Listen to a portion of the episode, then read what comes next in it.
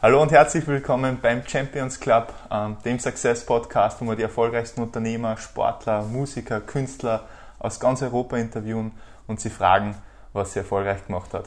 Ähm, ich freue mich riesig, ähm, als allerersten Gast in, in Boris begrüßen zu dürfen. Boris, äh, bevor ich äh, da losstarte, vielleicht erzählst äh, ein paar Sätze über dich für die Leute, die dich nicht kennen. von wo kommst du, was machst du? und ja. Mhm. Also, Kontext. Vielen Dank für die Einladung, Horst Georg. Ähm, super cool. bitte äh, Horst, auch, bitte Horst. Also Georg Horst. Ist, der, ist, die Familie, ist die Familientradition. Okay, gut, gut. Nein, aber erstmal vielen Dank äh, für die Einladung, Horst. Und ähm, ja, Boris, äh, ich bin jetzt bald 39 Jahre alt, bin bei Pro7 Sat1 in München tätig als CIO ähm, und nebenbei aber eben halt auch noch in ganz vielen anderen äh, Tätigkeiten unterwegs. Äh, bin sehr glücklich hier in München, ähm, aber auch sonst überall unterwegs und äh, freue mich ja. hier zu sein. Ja, cool. Man, du hast ja ziemlich, ziemlich spannende äh, Historie hinter dir mit Zalando mhm. und hast ja sehr, sehr bald ähm, äh, begonnen, dich selbstständig zu machen. Mhm. Werden wir nachher nur äh, sehr, sehr intensiv drüber sprechen. Aber vielleicht zuerst ein bisschen ähm, über deine, deine gegenwärtige Aufgabe bei Pro7. Was machst du dort genau? Was bedeutet es, äh, ein CIO mhm. äh, zu sein? Ähm, ja, was sind gerade so für Aufgaben und auch wie, wie, wie siehst du denn das Entertainment-Business der Zukunft? Das ist ja eine mhm. Branche, wo sich total viel verändert gerade. Mhm. Ähm, Würde mich echt interessieren, da deine, deine, deine Meinung äh, zu hören, mhm. äh, wie ja. sich das entwickelt. Also ähm, erstmal, man muss ganz klar sagen, also Entertainment ist ja grundsätzlich einfach etwas, wo wir alle merken, das wird ja immer mehr. Ne? Ja. Also wir durch, durch die Digitalisierung ist ja die Interaktion mit Entertainment mittlerweile etwas, was man theoretisch 24 Stunden am Tag machen kann. Ne? Egal wo ich bin, egal äh, wann, äh, egal in welchem, äh, wie heißt es, in welchem Kontext ich gerade mhm. bin, ich kann Entertainment äh, genießen. So, mhm. ich, bin, ich bin in der Bahn, ich sitze im Flieger. Passiert ähm, immer öfters. Also ja. wie oft, dass ich Leute am, am äh, in den öffentlichen, äh, ob es jetzt in der Straßenbahn ist, mhm. ob es im Bus ist, und die schauen Netflix an. Ja. Ding oder äh, ich hoffe auch Join. Auf, genau.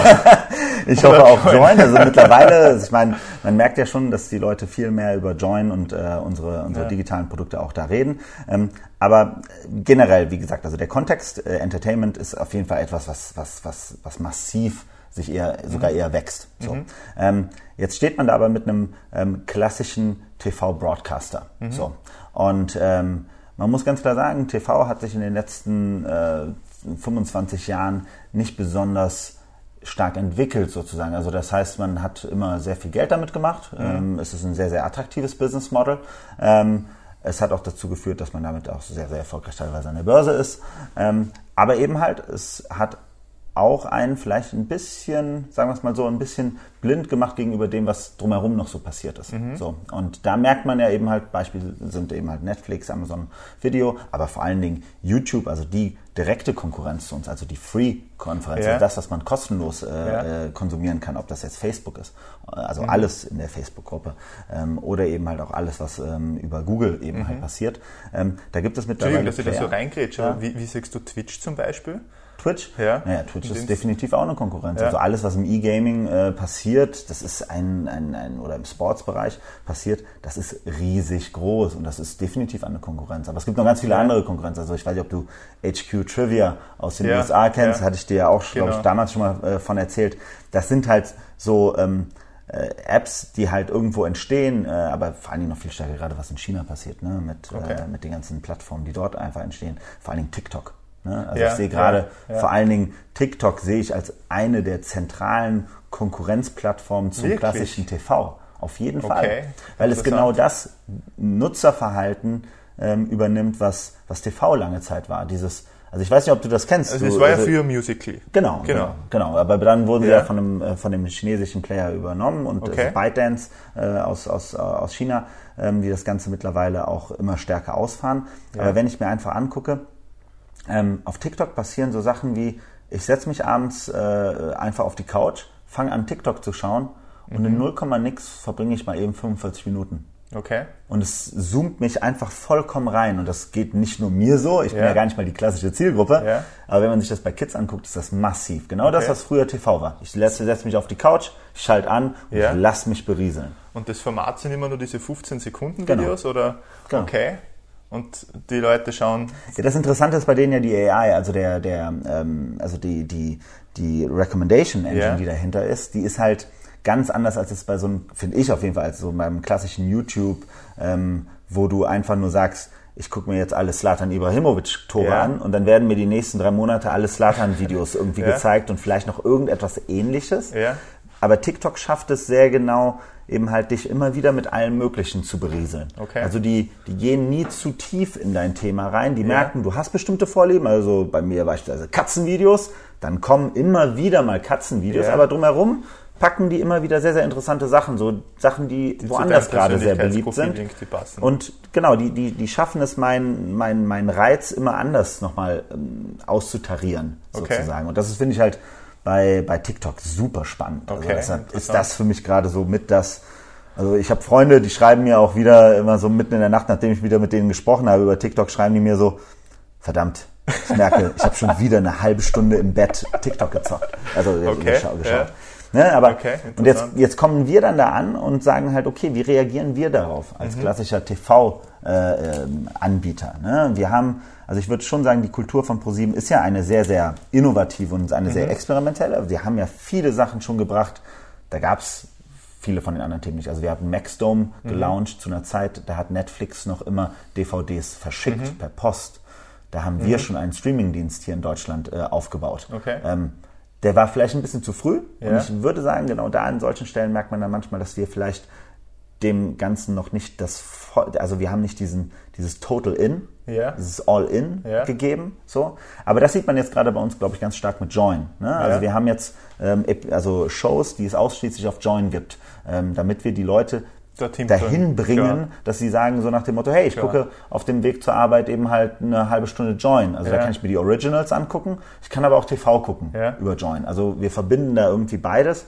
Und ich glaube, das ist auf jeden Fall erstmal schon mal eine sehr, sehr spannende Sache. Jetzt aber zu dem, was ich eigentlich mal mache, das ist ja, um ehrlich zu sein, dann nochmal eben eher eine Rolle im, im, sehr viel weiter im Hintergrund. Also der CIO in unserer Definition bei ProSieben ist eben halt der Chief Information Officer. Mhm. Vom klassischen Profil her eigentlich sehr stark Backend-Systeme, mhm. ähm, Systemapplikationen, die zur Produktivität der, der Mitarbeiter eben halt beitragen. Mhm. Ne? Ähm, aber eben halt darüber auch so schöne Sachen wie Networking, Security, mhm. ähm, all das liegt alles bei uns. Ähm, und wir sind ein relativ groß, großer Teil der Organisation von ProSieben ähm, und äh, Eigentlich sehr technisch, oder? Von der, sehr, von der sehr Jobbeschreibung. Sehr, sehr technisch. Also ich habe auch die gesamten TV, äh, also das gesamte TV-Signal, mhm. die gesamte TV-Technik liegt auch komplett okay. bei mir. Ähm, und da das ist schon, also wir sind knapp 25 TV-Sender, die wir ja, ja. Ähm, den ganzen Tag über ausstrahlen. Ähm, und das läuft alles über unsere Systeme. Sämtliche Buchungssysteme für unsere Werbung mhm. äh, läuft über uns. Also ich würde schon immer sagen, das ist ein absolut essentieller Teil ähm, dieser Organisation. Ja aber definitiv eher etwas mehr im Hintergrund. Also okay. ähm, ich, also mein Team entwickelt zum Beispiel jetzt nicht Join, ja. so, aber wir sorgen dafür, dass das die Systeme dahinter dafür sorgen, dass, dass, beispielsweise, wenn du The Masked Singer siehst, Eben ja. halt, dass es ein paar Minuten später oder ein paar Stunden später live äh, oder verfügbar ist auf Join okay. und dass man es dort äh, streamen kann. Okay. Ne, das, Immer doch, du bist sehr viel auf in, die, in, in, neue, in neue Entwicklungen, so wie zum Beispiel die Quip-App. Ähm, genau. Also mit, bist du mhm. auch mit, mit involviert? Ja, ich würde immer behaupten, da bin ich immer eher in meiner sonstigen Rolle, eher als ja. digitaler äh, Pusher ja. dieser Organisation da, dass ich einfach sehr, sehr früh darauf hingewiesen habe oder das Thema angebracht habe, dass sich dort einfach gerade das Nutzerverhalten mhm. wieder verändert dass es technologisch auch mittlerweile abbildbar ist, mhm. weil, also ich glaube, du hättest schon vor zehn Jahren, ähm, hätten die Leute Spaß daran gehabt, eine Spieleshow live auf mhm. einem Handy zu gucken und daran teilzunehmen. Ja. Aber es wäre damals technologisch überhaupt nicht machbar gewesen. Man ja, hätte es nicht klar. geschafft, das, ja. das Signal und eine, eine, eine, eine solche Qualität über den gesamten Globus zu spannen, dass mhm. alle Leute gleich live, live, live, gleichzeitig das sich anschauen können. Ja. Cool. Ähm, du hast, glaube ich, keinen technischen Background, oder? Also, nee, wenn ich, also nicht. deswegen, ich wundere das gerade total. Ich habe mir gedacht, du bist mehr für, für eben so innovative Tätigkeiten mhm. äh, verantwortlich. Ähm, und du kommst ja eigentlich aus, aus einer, ähm, also wenn wir, wenn wir jetzt ein bisschen zurückspringen in, in, in deine Anfangsjahre äh, als, als Unternehmer, wir haben mal ganz kurz mhm. äh, drüber beim ähm, beim, beim, beim Abendessen gesprochen. Aber du hast ja sehr, sehr bald begonnen, die selbstständig zu genau. machen. Ähm, ja. In einer, nennen Sie es einmal, sehr hoffen, äh, unspannenden Branchen mit Personaldienstleistungen mhm. eigentlich. Ähm, erzähl mal, wie es dazu gekommen ist. Warum ähm, selbstständig? Wolltest du schon immer äh, mhm. Unternehmen aufbauen? Was war die mhm. Motivation dahinter? Also erstmal nochmal, also technisch, wie gesagt, ich habe äh, ich habe halt im Endeffekt nie ein Studium gemacht oder irgendetwas. Das heißt ja. also, ähm, so gesehen habe ich äh, keinerlei großen Voraussetzungen, würde ich mal behaupten. Ähm, aber eben halt, äh, es war so, dass ich, also ich habe bis zu meinem Abitur in Aachen. Ähm, damals, äh, um ehrlich zu sein, war, war das Thema Selbstständigkeit überhaupt nicht ein Thema für mich. Mhm. Ich komme auch überhaupt nicht aus einer selbstständigen, aus einer, aus einer Familie, wo das irgendwo okay. äh, gefeiert wurde oder irgendwie ein Teil der Kultur war. Mhm. Das war etwas, was mir überhaupt, also ich habe da überhaupt gar kein Interesse dran, muss man ganz okay. klar sagen. Also ich habe mein Abitur gemacht mit dem festen Glauben daran, ach, gucken wir mal, ich mache meinen Zivildienst und nach meinem Zivildienst studiere ich vielleicht irgendwas und da werde ich Journalist. Ich wollte damals Sportjournalist mhm. werden, das war mein okay. erster Gedanke. Damals schon München-Gladbach-Fan, immer? Borussia München-Gladbach war immer. Also das muss man ganz klar sagen. Also ja. die Liebe ist, äh, das ist die, früh, früh, die, längst, die, längste Liebe meines Lebens. Das, da gibt es keinen Weg ja. dran vorbei. Ähm, Nein, aber ähm, das war damals immer halt so mein, mein Ansatz. Ich hatte ein Praktikum auch gemacht, war auch freier ähm, äh, Reporter und freier Journalist bei der Aachener Zeitung. Okay. Ähm, damals auch schon. Und ähm, das war halt immer so mein großes Interesse. Ich war immer sehr, sehr politisch, war auch immer sehr mhm. politisch sehr aktiv. Aber das waren irgendwie so die Felder, in die ich mich so orientiert habe. Mhm. Und dann habe ich mich nach dem Abitur ein einziges, also ich würde mal behaupten, bis heute das einzige Mal in meinem Leben, dass ich mich beworben habe irgendwo. Mhm ähm, das war halt nach dem Abitur. Ähm, da hatte ich so ein paar Monate Zeit bis zum Zivildienst. Und da kamen äh, meine, meine Eltern zu mir und meinten so nach dem Motto, hey du faule Sau, ähm, wie wär's mal, du wirst vielleicht nicht mehr viel hart arbeiten in deinem Leben, aber wer weiß, es wäre mal ganz cool, wenn du mal ein paar Wochen mal richtig hart geprügelt wirst. Ja. Und ähm, dann habe ich mich bei einer Zeitarbeitsfirma in Aachen beworben, mhm. ähm, habe dort ein Bewerbungsgespräch gehabt. Das Bewerbungsgespräch ging knapp dreieinhalb Stunden. Das war für mich nichts Besonderes, weil ich mhm. dachte, so laufen Bewerbungsgespräche. Mhm. Ähm, danach habe ich einen Arbeitsvertrag unterschrieben, habe ein paar Tage später dann halt bei Centis in der Marmeladenproduktion angefangen als mhm. Zeitarbeiter, klassisch und habe dann dort als Zeitarbeiter halt ein paar Wochen gearbeitet, wurde dann, war dann aber immer halt innerhalb von so vier, fünf Wochen war ich dann Assistent der Geschäftsleitung, mhm. ähm, wovon ich aber zu dem Zeitpunkt okay. überhaupt keine Ahnung hatte. Und ähm, mit, dem, mit einem der Geschäftsführer dort äh, habe ich mich halt einfach sehr, sehr gut verstanden und nach dem Zivildienst ähm, zu der Zeit ist halt auch, da, da, war das das erste Mal, also ich bin innerhalb von kurzer Zeit in dieses Berufsleben reingestolpert, mhm. würde ich immer mal behaupten, ohne klaren Plan, würde ich mhm. auch immer ganz klar sagen. Und ähm, dann bin ich durch Zufall am Ende ähm, dann nach dem Zivildienst äh, wieder bei dieser Firma gelandet, habe dann da war da so auch so weiterhin so eine Art Assistent der Geschäftsführung mhm. und habe dann da stellvertretender so Niederlassungsleiter. Viele Selbstständige ja. und Unternehmer oder so ja. Assistenz der genau. Geschäftsführung genau. ist, ist eigentlich ein klassischer Weg. Ja. Ganz genau. Also würde ich auch immer heute Leuten empfehlen. Also wenn man das man sollte es nur nicht zu lange machen. Das ist auch ja. mal mein wichtiger Punkt, den ich Leuten immer mitgebe. Also man ja. sollte diese Rolle nie länger als zwei Jahre machen, ja. weil dann lernt man viele Themen, aber dann sollte man sich sehr schnell auch in operative Tätigkeiten reinbegeben. Mhm. Ähm, genau, und dann war ich halt äh, stellvertretender Niederlassungsleiter von einer neuen Filiale von dieser Firma. Und dann hat sich äh, ein, also hat sich dieser Geschäftsführer ähm, getrennt aus der Firma und mit mir zusammen eine eigene Zeitarbeitsfirma okay. gegründet. So und ähm, aber auch da wieder, das war nicht so, dass ich mir gedacht habe, so ich werde jetzt mein Leben lang Entrepreneur, sondern das war einfach eine interessante Sache. Ja. Ich hatte das Geld äh, mit meinen Eltern dann halt so, so organisiert. Ähm, und dann haben wir eine eigene Zeitarbeitsfirma gegründet. Mhm. Mit 22 war ich dann da. Mhm. Und ähm, das, so, so ist es dann halt losgegangen. Das war Personaldienstleistung, ich würde immer behaupten, ist eigentlich eine super gute Branche, um anzufangen, okay. weil du halt innerhalb von kurzer Zeit ganz viele Betriebe kennenlernst. Ja. Also ich habe alles dort kennengelernt. Also ob das jetzt der klassische Produktionsbetrieb war, ob das der kleine Handwerksdienst war, ja. ob das ähm, der große ähm, äh, hier ähm, äh, beispielsweise Telekommunikationskonzern mhm. war. Ähm, wir haben äh, damals der neue Kabeldienstanbieter in äh, Kerpen äh, beispielsweise. Da haben wir das gesamte Personal gestellt für. Mhm. Wir haben Krankenhäuser kennengelernt. Äh, wir haben viel mit Pflegeheimen gearbeitet. Wir, also meine Firma war dann sehr, sehr stark in diesem ähm, medizinischen Fachpersonal. Okay. Ähm, und dann habe ich beispielsweise, bin ich in diese Event-Szene reingekommen, haben wir unheimlich viel Eventpersonal für mhm. größere ähm, Corporate Events, aber eben halt auch für die ganzen Hotels, die ganzen Caterer gestellt. Das heißt, sehr, sehr breit aufgestellt. Ähm, aber beispielsweise, ich war dann auch ganz schnell Headhunter für Tech-Profile in, okay. in, Berlin schon damals. Ja. Zu einer Zeit, da gab es diese Start-up-Denke in ja. meinem Umfeld überhaupt. Ich wusste überhaupt nicht, was ein Start-up ja. ist sozusagen. Ich habe mich auch nie als Start-up-Mensch gesehen, weil ich halt einfach nur ein Grund, also ich habe einfach nur eine Firma gegründet. Ja. Aber es war damals schon das Gleiche, also 2001, 2002 weiß ich noch, wie wir in der EHK dann dieses Briefing hatten als Gründer und äh, da wurde uns damals schon gesagt, so ja, äh, also ganz ehrlich, ähm, die Wahrscheinlichkeit, dass es von Ihnen allen hier in dieser Runde noch überhaupt jemanden in fünf Jahren ja, gibt, da ist es 1 die Motivationsansprache schlecht. 1 zu 10. War damals schon die ganz klare Ansage. Also ja. heute, wo jeder VC sagt, ja. so nach dem Motto, die Chance, dass einer hier rauskommt, ist eins, äh, kleiner als 1 zu 10, das war damals auch schon so. Mhm. Genau, aber so bin ich gestartet. Cool. Und was waren da so meine, äh, die, die, die, du aus dieser Zeit gezogen hast? Also die erste selbstständige Erfahrung ist ja ähm, also ich weiß nicht, äh, wie es dir geht mit, mit JetWeiser ist, wenn man, wenn man äh, von meiner Seite aus spricht, mittlerweile das eigentlich das dritte Unternehmen, mhm. wo ich äh, ähm, im Aufbau mit beteiligt bin. Und wenn ich mir an das erste erinnert, also komplett grün hinter den Ohren, ähm, nicht, nichts vorher gearbeitet und einfach keinen Plan von der Welt und dementsprechend mhm. halt jeden Fehler gemacht, den man sich irgendwie mhm. vorstellen kann. Ähm, wie ist es dir da in der, äh, ja, also, äh, in deiner Anfangszeit? Ich hatte ja den Vorteil, dass ich mit, einem, mit jemandem gearbeitet habe, der eben halt schon sehr, sehr viel Berufserfahrung hatte. Mhm.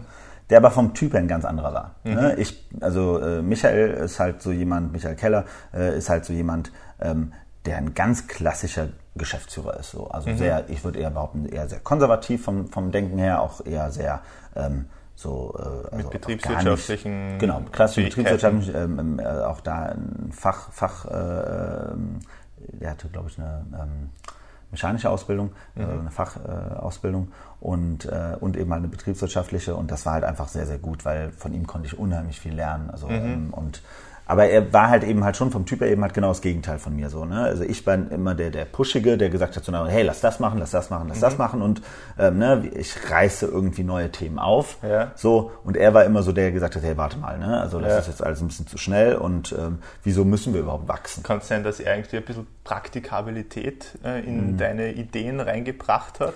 Ja, äh, vor allen Dingen Execution am Ende, ne? Also auch ja. dieses, dieses am Ende dann wirklich das Ding dann auch ins Operative ja. reinführen, damit man daraus einen Prozess bekommt, der dann auch funktioniert. Ja. Ne? Aber also ich weiß noch, so Sachen, die ich heute, wo ich dann heute drüber schmunzel, ist halt einfach wie damals schon einem sehr bewusst worden ist, dass, dass irgendwie jedes Business so Core Bewegungen hat. Ne? Also bei, bei der Zeitarbeit ist das immer der Klassiker. Ähm, früher war das so, da kam ein Bewerber rein, mhm. der hat ein Personalfragebogen ausgefüllt. Dann kam der Disponent rein, unterhält sich mit diesem Bewerber fünf yeah. bis zehn Minuten. Danach sagt er, okay, danke, wir melden uns, wenn wir was haben. So, yeah. dann ist der Bewerber weg. Dann nimmt der Disponent den Personalfragebogen, dann okay. hämmert der den in irgendeine Software rein. Yeah. So, wenn überhaupt. So. Ähm, und mit diesen Daten konnte dann der Vertrieb arbeiten, mhm. so idealerweise. Ne? Der Vertrieb konnte dann sagen, okay, wenn wir jetzt hier einen Auftrag bekommen, fünf äh, Produktionshelfer morgen zur Frühschicht, wer käme dafür in Frage? Mhm. Und dann geht wieder, gehen wieder die Disponenten hin, nehmen das Telefon in die Hand, telefonieren diese ganzen Leute ab. Mhm. Und hoffen, dass fünf Leute zusagen, vorbeikommen, Arbeitsvertrag unterschreiben mhm. und da geht's los. Mhm. So. Ähm, und dann während des Prozesses geht's dann auch weiter. Also nach dem Motto, jetzt ist der Mitarbeiter dann halt zwei Wochen da, dann muss der, ist der Auftrag vorbei, dann soll der aber weiter beschäftigt werden. So nach dem Motto, ja. wie kann der dann wieder genutzt werden? Ja. Wie, wird, wie wird die Arbeitszeit, die er in der Zeit gebracht aber hat? Angestellt ist er nicht bei euch gewesen, sondern Doch. direkt beim, äh, nee, war bei euch. Zeitarbeit. Okay. Arbeitnehmerbelastung ja. ist, ist ja das Prinzip, okay. dass ich dich einstelle, du kriegst bei mir einen Arbeitsvertrag, du kriegst von mir das Geld, ich sorge dafür, dass du weiter. eben halt bestmöglich ausgelastet bist. Verstehe. So und ähm, Damals aber muss man auch ganz klar sagen, das war eine ganz andere Zeit. Ne? Mhm. Also wir reden hier über eine Zeit, wo die Arbeitslosigkeit in Deutschland noch sehr, sehr hoch war, mhm. ähm, wo es ein ganz verkrusteter Arbeitsmarkt war. Also wir hatten enorm, also damals da gab es ja noch gar kein Hartz IV oder diese ganzen, mhm. äh, also diese ganzen Jobcenter-Denke, die kam damals, wurde damals gerade erst implementiert. Also mhm. durch die rot-grüne Regierung damals kamen ja diese ganzen Arbeitsmarktreformen, weil der Arbeitsmarkt in Deutschland damals sehr, sehr verkrustet war. Ähm, und da sind ganz viele Sachen aufgebrochen. Teilweise positiv, teilweise auch negativ, mhm. aber es ist halt wirklich so gewesen, dass plötzlich eine Dynamik drin war im mhm. Arbeitsmarkt. Und da waren Zeitarbeitsfirmen, glaube ich, eine ganz gute Unterstützung dabei, weil die einfach dieses Matchmaking dann mhm. sehr, sehr schnell machen konnten. Ne? Wir waren im Endeffekt so eine Art Tinder ja. äh, für die Arbeitswelt. Ja. Ähm, Und also genau auch in dieser Schnelllebigkeit. Also genau ja. das, was Tinder auch so den Negativteil des Ganzen eben halt ausmacht, das sahst du da eben halt genauso. Okay. Eben halt. Das ist sehr, sehr kurzfristig gedacht. Und ja, also das war halt eben halt so mal so eins der Beispiele. Also aber halt, du hast halt ganz klar gesehen, wie entscheidend es sein wird, diesen Prozess so so smart wie möglich anzugehen, weil jeder Fehler, den der Disponent gemacht hat bei der Eingabe dieser Daten beim mhm. Personalfragebogen, hat im Nachgang enorme Prozessprobleme gebracht. Also wenn mhm. zum Beispiel die falsche Steuerklasse eingetragen war, wenn die ähm, falsche Kontonummer eingetragen mhm. war, das kann man sich ja gar nicht vorstellen, was das für Konsequenzen im Proz in den Prozessen mhm. dahinter auslöst. Also je schlechter der Disponent in der ja. Eingabe, umso schlechter, umso mehr Aufwand habe ich in den sonstigen Prozessen dahinter. Ja. Und das zu optimieren damals war schon eine riesen Herausforderung. Und das Gleiche okay. konnte man dann später sehen bei Zalando. Genau okay. das gleiche Beispiel. Ähm, wenn ich äh, dieses T-Shirt einkaufe, ja. dann bekomme ich das das erste Mal bei uns in der Produktion bei Zalando. So, und dann wird das einmal aufgenommen, wird das einmal beschrieben und alles, was in diesem Prozessschritt nicht effizient und sauber reingegeben mhm. wird, für alle weiteren Prozessschritte, die dahinter mhm. kommen, ähm, macht nur Probleme. Mhm. Ne? Weil dann haben wir unter Umständen den falschen Preis oder wir haben die falsche, also wenn wir zum Beispiel die falsche Farbe angeben, mhm. dann kriegen wir die ganze Zeit Retouren, weil die Leute Klar. es aus Wollten dem falschen Grund kaufen. Klar dann bekommen sie es und dann geht es wieder zurück. Das kostet den Betrieb Geld und es ist enorm ineffizient. Kunde ist unzufrieden. So. Genau das Gleiche haben wir wiederum bei, bei Pro7 Sat1. Wieder mhm. dafür bin ich auch wieder mit verantwortlich jetzt gerade. Okay. Wir nehmen ein Stück Content rein. Jetzt nehmen wir mal den Film Titanic. Ja. So. Den gibt es, seit es äh, diese Story gibt, wahrscheinlich schon 15 Mal mindestens. Ja. Wurde der auch Hollywood-technisch ver äh, verfilmt. Ja. So. Das heißt, jeder Film heißt Titanic. Wie mhm. schaffst du es sicherzustellen, dass wir immer über den gleichen Film reden? Mhm. Ne? Also auch da wieder, wir kriegen den Content, wie vertaggen wir den, damit mhm. der in allen Prozessschritten, egal wo wir den nutzen, sauber so, wieder verwendet ja. wird. Weil wenn wir zum Beispiel vereinbart haben mit äh, Warner Brothers, dass wir diesen Film beispielsweise nur sechsmal ausstrahlen dürfen mhm. und der darf nicht ab 22 Uhr laufen und es darf folgende Werbung okay. darf es nicht geben, ja. ähm, das gibt es teilweise. Ja, es, gibt, es gibt beispielsweise, klar. es gibt Regisseure, die lassen sich reinschreiben, dass während meinem Film darf keine Werbung für ähm, Haushaltsmittel äh, gemacht ja. werden. So, das heißt, das muss alles in unserem System hinterlegt sein. Wenn das nicht hinterlegt ist, muss das alles manuell gemacht werden. Klar, und das keine Chance. Das ist Keine brutal. Ja?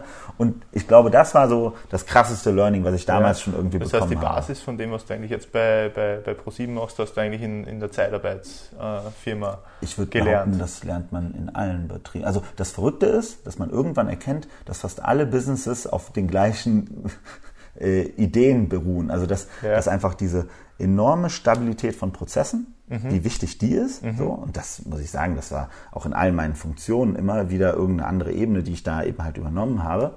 Ähm, in, der, in der Kommunikation bei Zalando war das wieder mhm. genauso. Da gab es ähnliche Prozessthemen, die halt auch wieder optimiert werden mussten. Ähm, aber genau diese, dieses, dieses Erkennen von so bestimmten Basisthemen, die in jedem, äh, in jedem Unternehmen irgendwie immer wieder mhm. gleich sind. Das ist halt das Verrückte. Und deshalb mhm. sage ich auch immer, es ist vollkommen uninteressant, in was für Unternehmen ich im Endeffekt arbeite und in welchen Industrien ich arbeite, weil es gibt so einen Kern, der ist immer gleich. Und mhm. die Frage ist nur einfach, kriegst du die Leute dahin motiviert, dass sie das verstehen, dass sie da auch hin sich selber entwickeln halt auch und auch verstehen, wo der nächste Schritt ist, wie man mhm. sich verbessert, wie man, wie man lernt äh, in der ganzen Sache, aber dass man das im Endeffekt ähm, gnadenlos gut macht. Und cool. das, war, das war in der Zeitarbeit schon massiv. Also jeder Effizienzschritt, den man da hinbekommen hat, hat ein ganzes, also damit hat man im Endeffekt nur die Profitabilität des Businesses da sichergestellt, weil Klar. ansonsten ist das Geschäft so minimal in der Profitabilität, dass es halt echt brutal wird. Und mhm. da hat man das andere, was ich da sehr stark gelernt habe, ist dieses Cash is King. Mhm. Ja, also sehr Cashflow getrieben ja. arbeiten. Ähm, bloß nicht irgendwelche komischen Accounting-Themen äh, äh, eingehen, mhm. die haben am Ende enorme Risiken birgen ähm, und eben halt das, was man dann ganz stark in der, Zeit, äh, in der, in der Startup-Szene in Berlin dann halt ganz klar sieht, ist, wo diese Form von, von Finanzsicht auf äh, ein Geschäftsmodell eben halt teilweise überhaupt nicht verbreitet ist, mhm. ähm, wo einfach nur gesagt wird, wachsen, wachsen, wachsen und äh, auf die übelste Art und Weise versucht wird, die Zahlen so zu bauen, dass sie irgendwie irgendwas entsprechen. Für ist der interessant. Und ja. gute Finanzer in, einem, in der Company zu haben, ist halt absolut entscheidend. Und in der Zeitarbeit, wie gesagt, das, das lernt man da halt brutal, weil mhm. man da halt am Ende, ähm, man hat per se eine Situation, dass die meisten Betriebe die Rechnungen erst nach drei Monaten bezahlen, mhm. also im Schnitt so. Ähm, man hat aber, also der, der Großteil der Kosten des Unternehmens sind halt ja fast nur Lohnkosten, mhm. weil es ja nur Personal ist. Klar. So, und Personal ist komplett durchorganisiert. Da ja. gibt es ja keine, keinen Tag, an dem man da irgendwas falsch machen darf. Man muss die Steuern zahlen, man muss die Sozialversicherung zahlen und man muss die Gehälter überweisen. Wenn, wenn man eins von den drei Dingern reißt, ähm, ist der Laden ganz schnell. Ja. Dann ist der Laden tot. Ja. So, und das ist halt eine Konsequenz, die lernt man halt in der Zeitarbeit ganz anders, als man jetzt in einem Startup ist, wo man sagt, du, ach, dann bezahle ich mal meine Mitarbeiter jetzt zwei, drei Wochen nicht. Ähm, das das kriege ich schon irgendwie. Das, das kommt bei uns auch nicht gut an, wenn wir das machen würden, glaube ich. genau. Aber, aber ja. Sprechen wir über Zalando. Mhm. Ähm, wie, wie, wie bist du zu Zalando gekommen? Das ist ja, mhm. glaube ich, auch, äh, war nicht zwingend geplant. nee, überhaupt nicht. Ähm, also ich war halt vorher, äh, ich bin halt nach meiner Zeitarbeitsfirma, ähm, in der war ich bis knapp, bis irgendwann 2010 war ich da ähm, äh, beteiligt und auch lange Zeit Geschäftsführer. Aber irgendwann ähm, hatte ich das Angebot für Deutschlands größten Eventmanager zu arbeiten, Manfred mhm. Schmidt damals. Ähm, und das war eine super interessante Zeit. Es waren so knapp zwei Jahre. Ich war so eine Art Interimsgeschäftsführer für ihn immer mhm. und musste irgendwie alles Mögliche da versuchen zu organisieren. Das waren so Deutschlands größten Events. Beispielsweise mein erster Event war in Wien, ähm, damals zur äh, Europameisterschaft 2008. Ah, wirklich? Ähm, okay. Genau, äh, in, der, in der Hofburg äh, mit Gusenbauer damals und mit Angela mhm. Merkel äh, als Gäste. Eine sehr, sehr exklusive Runde. Mhm.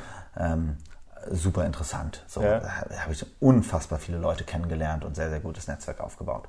Ähm, und da war ich aber auch echt fertig danach. Mhm. Und ich bin leider dann halt äh, nach, oder nicht leider, sondern ich bin dann durch einen Zufall dann halt nach Berlin gekommen. Meine damalige Partnerin hat in Berlin gelebt ähm, das, und ich dachte halt damals so, okay, jetzt können wir da endlich mal ein bisschen Ruhe reinbekommen. Ich war gerade drei, ich wurde gerade 30 und dachte halt so nach dem Motto, jetzt ähm, beruhigt sich das Leben vielleicht mal ein bisschen.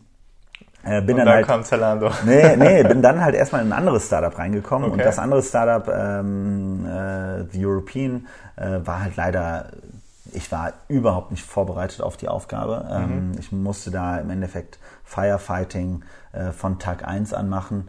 Ähm, ich glaube, das Geschäftsmodell grundsätzlich hatte sehr, also war grundsätzlich gutes Geschäftsmodell. Es war dieses Thema eben halt Meinungen außerhalb des klassischen Social Media Noise mhm. aufzubauen und eben halt sehr, sehr stark auf einem sehr, sehr hohen intellektuellen mhm. Level eben halt auszudiskutieren und zu versuchen, mhm. irgendwo auch Gemeinsamkeiten, aber auch Kontroversen aufzudecken. Mhm. So. Ähm, und das war also sehr, sehr politisch getrieben, aber auch sehr, sehr intellektuell getrieben. So. Und ich glaube, das war eine super spannende Sache, aber ich war schlichtweg vollkommen überfordert mit der Situation. Mhm. So, und ich bin da auch wirklich, das war 2010 war für mich das schlimmste Jahr meines Lebens, muss okay. man ganz klar sagen. Da ist bei mir alles alles, mein ganzes Leben ist da gefühlt einmal äh, den, äh, das Klo runtergegangen. Ähm, und ich habe, um ehrlich zu sein, auch damals, als ich dann, ich bin dabei äh, bei The European auch sehr, sehr böse rausgeflogen. Mhm. Ähm, sehr, sehr böse, muss man ganz klar sagen. Und ähm, war aber zu dem Zeitpunkt eigentlich auch gar nicht an dem Punkt, wo ich gedacht habe, dass ich nochmal in den nächsten Jahren arbeiten würde. Ich dachte, ich werde mich okay. sehr viel mit Anwälten auseinandersetzen müssen. Ich dachte, ich werde mich sehr viel okay. mit meinem eigenen, also ich hatte wirklich da das erste Mal wieder überlegt, wieder studieren zu können, okay. äh, weil ich gedacht habe, so, okay, ich werde mich eh nicht mit was anderem auseinandersetzen können. Ja. Ähm, aber mein ganzes Privatleben, also meine, also von meiner Partnerin getrennt, mein Vater wurde damals sehr, sehr schwer krank ähm, okay. und also meine ganze Familie, meine ganze familiäre Situation war enorm problematisch. Ich war in einer Stadt, die ich nicht kannte zu dem Zeitpunkt, mhm. so ähm, und war in, einer, in, einem Job, in dem ich von Anfang an vollkommen überfordert war und vollkommen fehl am Platz mhm. war, muss man auch ganz klar sagen. So und ähm, das war aber nach acht Monaten dann vorbei. Ich war im Bösen rausgegangen, hing da und war eigentlich vollkommen, äh, also war unklar, wie, wie es bei mir überhaupt weitergeht. Mhm. Und ein guter Freund von mir, mit dem ich im Kindergarten schon war, ähm, rief mich an, meinte halt so nach dem Motto, hier, ne, ähm, also Boris, äh, wo, wo würdest du ein Logistikzentrum hinbauen, wenn du äh, könntest? Ne? Und ich so, boah, ich habe in meinem Leben noch nie ein Logistikzentrum gebaut, keine Ahnung davon. Aber ja. dann haben wir halt so eine halbe Stunde rumdiskutiert und habe ich ihm so ein paar Ideen gegeben, wie ich da rangehen würde. Und dann meinte er so, ja, kennst du da irgendwie jemanden? Ich so, ja, Klar kenne ich da jemanden, also ich kannte ja immer irgendwie jemanden. Ähm, und äh, habe dann da halt ein paar Kontakte hergestellt. Mhm. Und dann rief er mich an und meinte so, ey, ähm, irgendwie das war echt super. Ähm, hättest du Bock mal bei uns vorbeizukommen? Ich so, ja, kann ich gerne machen. Und dann erzählte er mir halt, was es für ein Geschäft wäre, nämlich mhm. Schuhe online zu verkaufen. Und ich dachte so, Alter, wer kommt auf so eine schwachsinnige Idee? Also ja. wer würde jemals Frauen das Gefühl nehmen, in einem Shop Schuhe zu kaufen. Das kann doch nicht funktionieren. Ja. Ja, und da kam ich dann halt anfangen, das war, das, wie gesagt, das fing an, Ende 2010 dann an, das war ein paar Wochen, nachdem ich da gerade raus war, ähm, wo wirklich ich gedacht habe, so jetzt das hat sich alles erledigt. Ähm, und ähm, dann kam ich halt bei Zalando rein, habe dann halt Ruben Ritter kennengelernt, also den, den einen der Geschäftsführer von Zalando, mhm. damals schon. Ähm, der sprach mich an, meint so, ja, irgendwie, hm, das hört sich alles bei dir alles so ein bisschen nicht so, so gut an. Die Leute empfehlen mir nicht unbedingt mit dir zu arbeiten, aber wir geben dir mal eine Chance. Ähm, du kriegst mal einen Monatsberatervertrag. Ich werde nie vergessen, wie der mich gefragt hat, was willst du dafür haben? Und ich sag den, sag die Zahl und er sagt sofort so, okay, alles klar, aus, äh, wir drücken den Vertrag aus und ich dachte so, nein, mein Gott, aber ich war einfach nur froh, überhaupt mal wieder Geld zu verdienen, um ja. ehrlich zu sein. Das waren knapp anderthalb Jahre, wo ich de facto fast kein Geld verdient habe. Ähm, also ich war wirklich eigentlich, ich war zu dem Zeitpunkt vollkommen am Abgrund. Also mhm. das muss man wirklich so sagen. Okay. Das war crazy. Also das war, ich hatte quasi wöchentlich irgendwelche Pfändungen auf meinem Konto. Das war auch bei Zalando am Anfang noch. Also okay. das erste halbe Jahr hatte ich gefühlt, ich glaube, dreimal mein Konto gefändet oder so. Da ist mein Handyvertrag nicht äh, gefändet war oder so, solche Sachen. Wow. Also richtig ätzend. Ähm, aber ähm, nach zwei Wochen bei Zalando hat man mir dann einen unbefristeten Arbeitsvertrag angeboten mhm. und ich habe dann halt dieses Logistikprojekt gestartet, eben halt die Auswahl des ersten Logistikzentrums mhm. äh, für selbstgebaute Logistikzentrum. Das war eine super Sache, auch damals bei Zalando wieder zu sehen. So, okay, es gab ein enormes Wachstum. Mhm. So, und das Wachstum würde eigentlich ja immer so weitergehen, wenn wir die richtige Kapazität für Logistik haben. Mhm. Und Logistikkapazität wurde zu dem Zeitpunkt ein, kritische, ein kritischer Faktor für Zalando, mhm. weil wenn die Kapazität einbrechen würde, würde das Wachstum abbrechen. Klar. Weil du einfach nicht mehr delivern kannst. Ja. Also hast du ein richtiges Problem. Damals gab es schon große Investoren. Ähm, es sollten noch große neue dazukommen und genau in der Phase gab es halt dieses Problem. Und der David Schröder, jetzige CFO von Zalando, hat das damals schon, also ich würde immer nur behaupten, eine der brillantesten Sachen, die er da gemacht hat, war einfach das Thema so wirklich schön zu dritteln. Ne? Also er hat einem kleinen Team die Aufgabe zu, gegeben, den aktuellen damaligen Dienstleister zu managen, logistiktechnisch mhm. und so stark wie möglich zu verstehen. Mhm. Dann ein Team aufzubauen, was sozusagen eine kurzfristige Lösung schafft, mhm. schnell maximale Kappa-Erweiterung. Da haben wir damals dann ein Logistikzentrum, eine alte Karstadt-Immobilien äh, in Brandenburg äh, übernommen, mhm. um da halt einfach so Basic-Sachen zu machen. Und mein Team ähm, war halt so, wir waren, wir waren drei Jungs, keiner jemals irgendetwas gebaut. Und wir durften dann halt plötzlich dann das, das erste große selbstgebaute Logistikzentrum ja. entwickeln. So.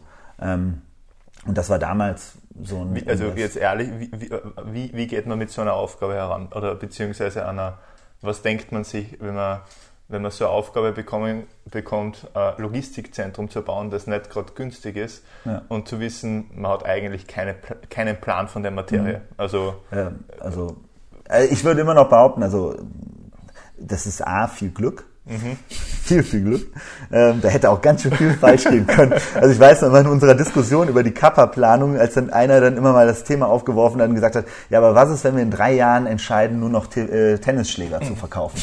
Dann haben wir eine Kappa von 50 Millionen, die wir da in das Ding reinpacken können und nicht mhm. mehr 10 Millionen, die wir mhm. bei einem klassischen Fashion. Und das war halt, also da waren Faktoren drin, die waren so etwas von unklar, mhm. aber wir haben es einfach gemacht. So. Mhm. Und wir haben, ich glaube, also auch, ich würde sagen, vom, vom, also vom, vom Business-Volumen her oder vom, vom Risiko, was in diesem Projekt drin lag, das war schon mit das kritischste Thema, was Zalando, mhm. glaube ich, bis zu dem Zeitpunkt mit, ich würde behaupten, auch im Nachgang auch jemals gemacht hat.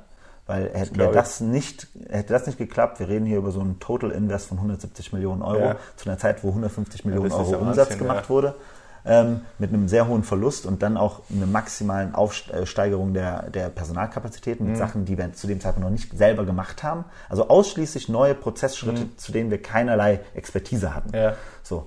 Ähm, Habt ihr euch die dann eingekauft? Genau, oder? genau. Ja. wir haben dann aus meiner Sicht auch da wieder sehr viel Glück gehabt. Beispielsweise so ein Daniel Behlert, äh, der heute auch im Warehousing bei Zalando immer noch eine mhm. sehr, sehr führende Rolle hat.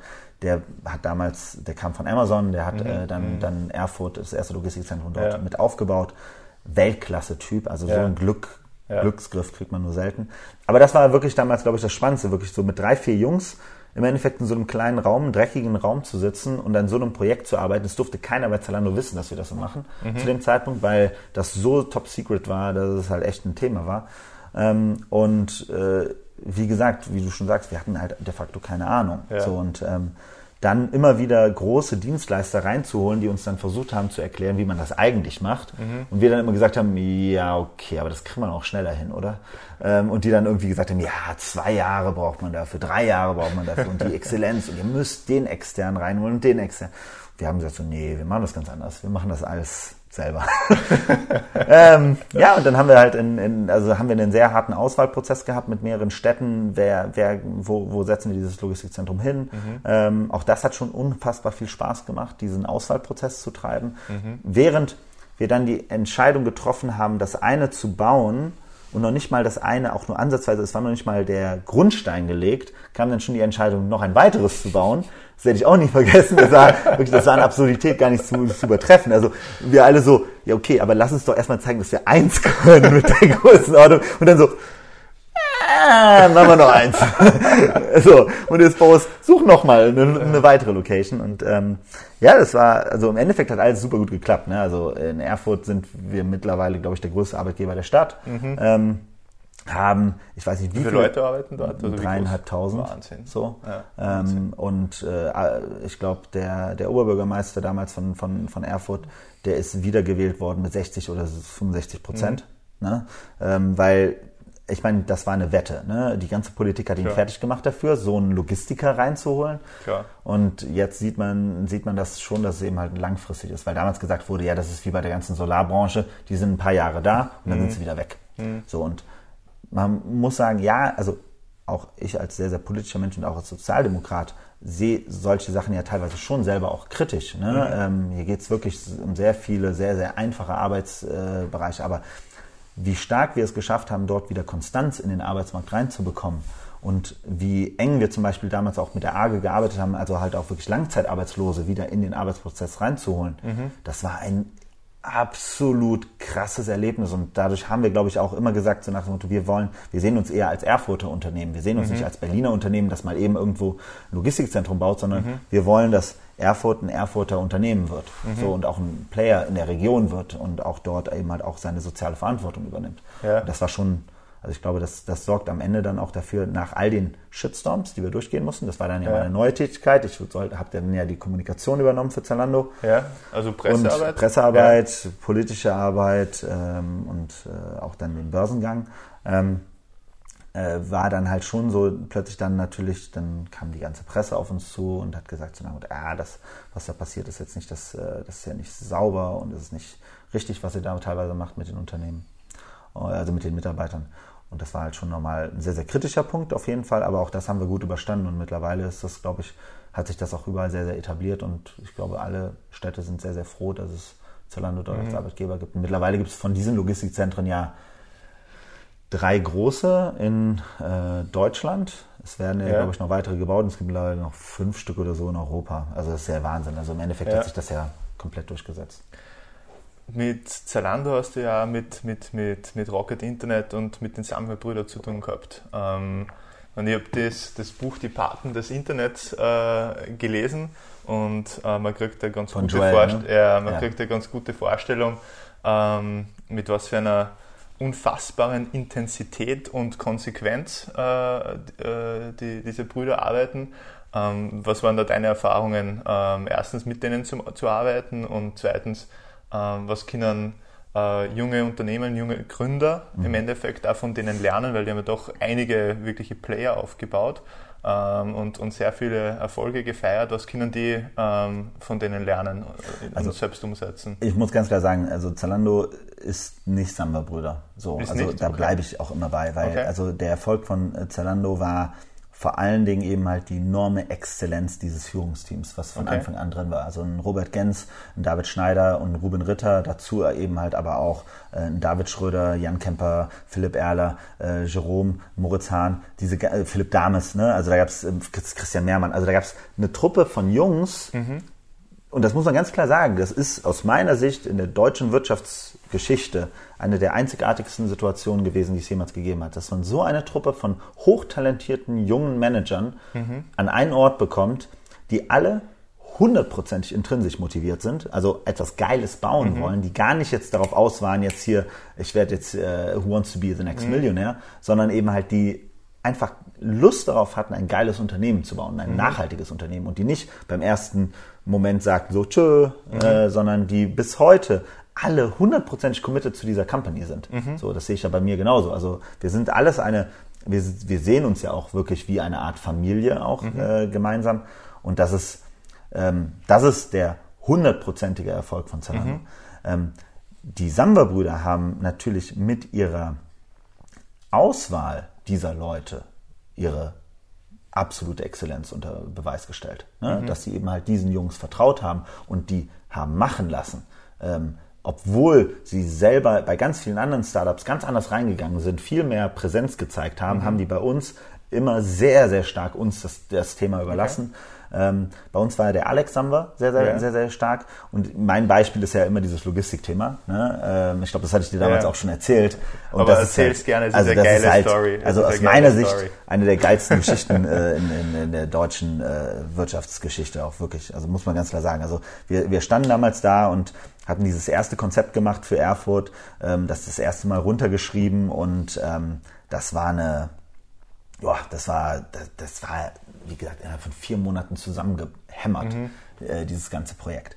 Und ähm, wir kamen dann damals an und haben dann gesagt, so nach dem Motto, okay, ähm, alles klar, also wir würden das jetzt sofort bauen. Ähm, es dauert über ein Jahr, bis es fertig ist. Ähm, dann gehen die Operations los. Das heißt, in zwei Jahren ist es wirklich erst voll funktionsfähig. Mit allem drum und dran. Ähm, es kostet mit allem drum und dran um die 170 Millionen Euro. Wir müssen massiv Leute aufbauen in einem Bereich, wo wir keine Ahnung haben. Ähm, und äh, de facto ist es ein mega neues Thema und wir brauchen eine ganz andere Struktur dafür. So.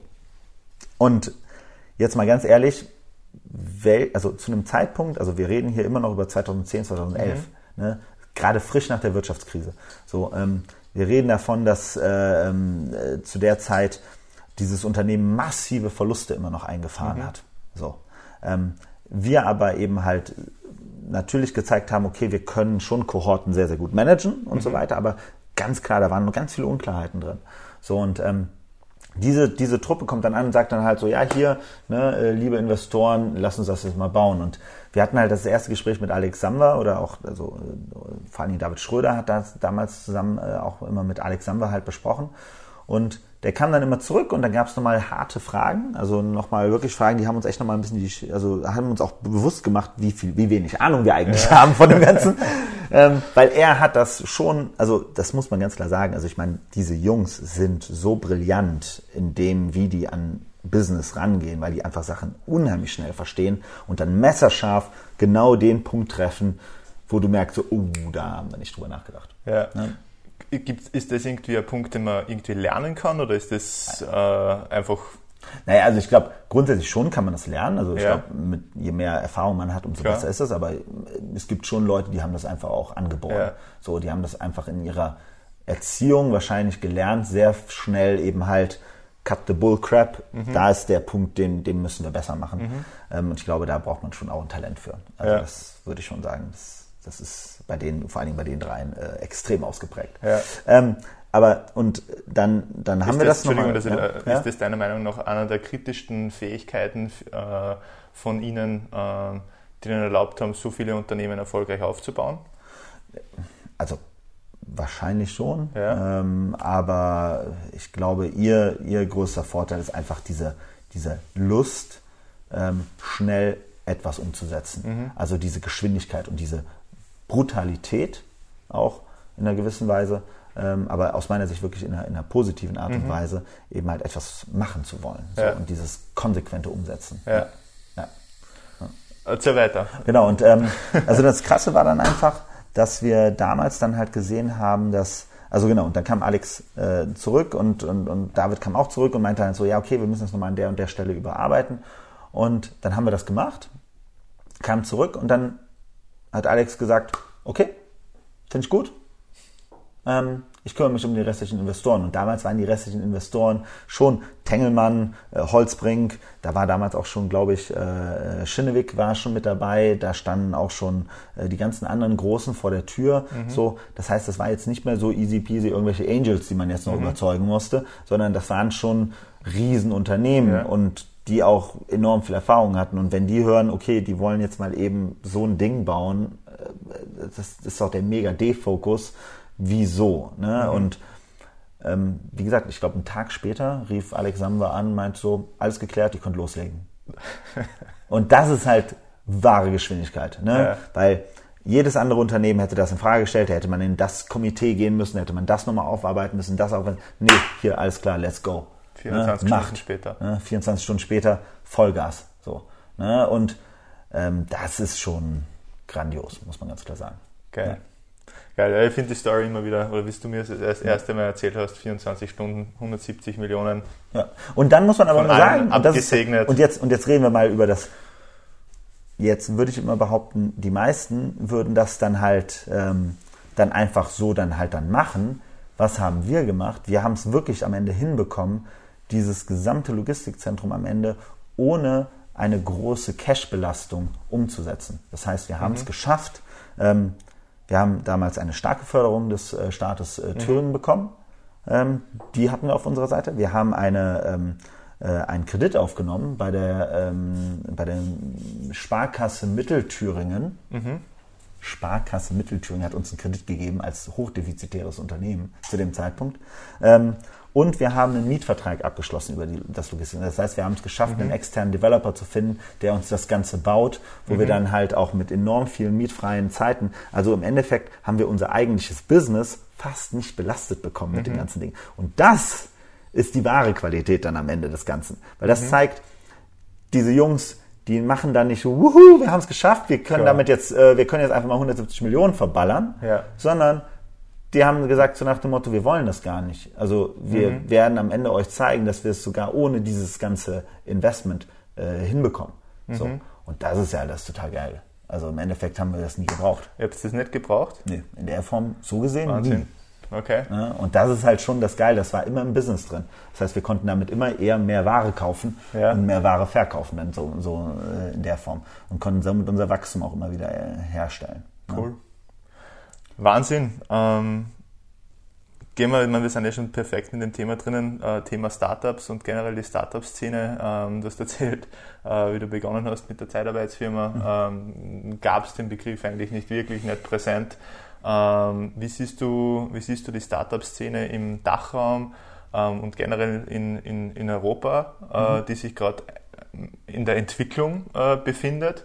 Äh, im Vergleich zu Amerika, im Vergleich zu Asien. Mhm. Ähm, wo siehst du uns da und was ist deiner Meinung nach nötig dafür, dass wir, äh, ja, dass wir, dass wir aufschließen, ähm, mhm. dass wir uns auf einem ähnlichen Niveau bewegen? Also ich glaube erstmal ähm, zusammen jetzt mit dem asiatischen Raum, das ist wirklich schwierig, weil ich glaube, der asiatische Raum, den, den, den in seiner Gänze zu verstehen, das ist eine enorm komplexe Sache, ähm, weil du da halt einfach ähm, staatliche äh, Möglichkeiten hast, die mit nichts anderem auf der Welt vergleichbar sind aus meiner mhm. Sicht so. Ähm, das heißt, das würde ich immer, muss ich auch ganz klar sagen, aus meinem Erfahrungswert her erstmal ausklammern. Okay. Aber USA kenne ich schon sehr, sehr gut und ich würde mal behaupten, ähm, dass der, der wahre Vorteil äh, in den USA einfach vor allen Dingen darin liegt, eben halt eine Management-Elite aufzubauen.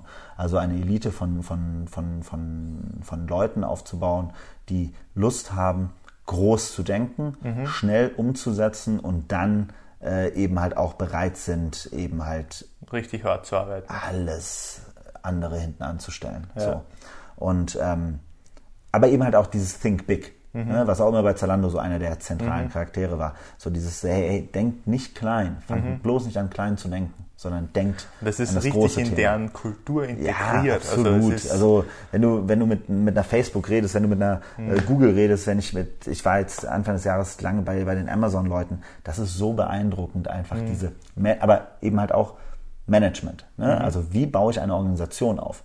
Weil das ist das, wo ich finde, wo wir Europäer mittlerweile richtig schlecht geworden sind, wo wir einfach extrem okay. verkalkt worden sind, ähm, wo, wo einfach die, die Art und Weise, wie baut man eine Organisation so auf, dass sie ständig diesen nächsten Schritt geht, mhm. aber nicht dahin gezwungen werden muss, was ich ganz klar das Gefühl habe, was in Europa massiv das Problem ist. Okay. Also wir müssen unsere Unternehmen dahin zwingen, ja. die Transformation anzugehen. In den USA mhm. hast du diese DNA von Anfang an drin. Mhm.